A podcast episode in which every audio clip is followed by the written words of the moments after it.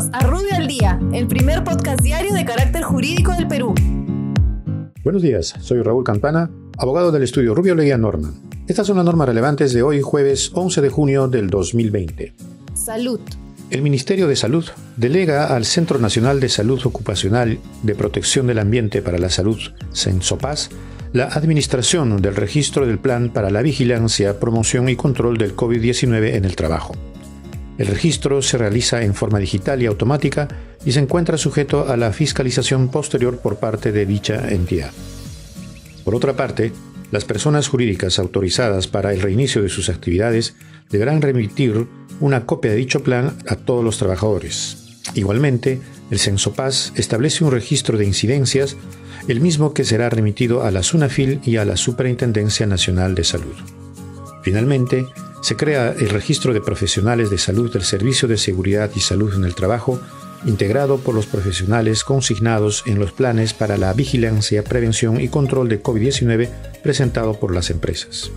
Por su parte, la Superintendencia Nacional de Salud dispone la obligación de las instituciones prestadoras de servicios de salud privados de remitir información a la salud de los precios de venta de los productos, servicios y dispositivos médicos para la prevención, diagnóstico, tratamiento, rehabilitación y servicios complementarios en el marco de las acciones preventivas y de control del COVID-19. Transportes y comunicaciones.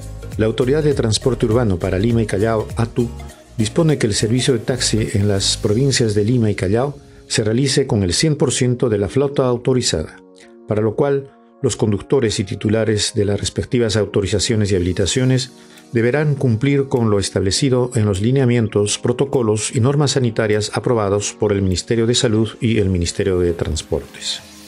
Por su parte, la Autoridad Portuaria Nacional aprueba los lineamientos para uso de pruebas rápidas para detección de anticuerpos contra SARS-CoV-2 y COVID-19 de manera aleatoria a los trabajadores portuarios a nivel nacional, teniendo especial prioridad el terminal portuario del Callao.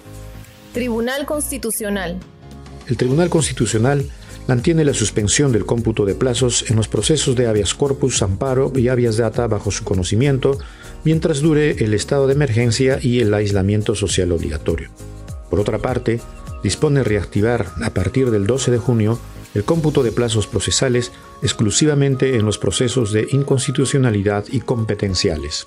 Muchas gracias, nos encontramos mañana. Para mayor información, escríbenos a comunicaciones.rubio.pe. Rubio, moving forward.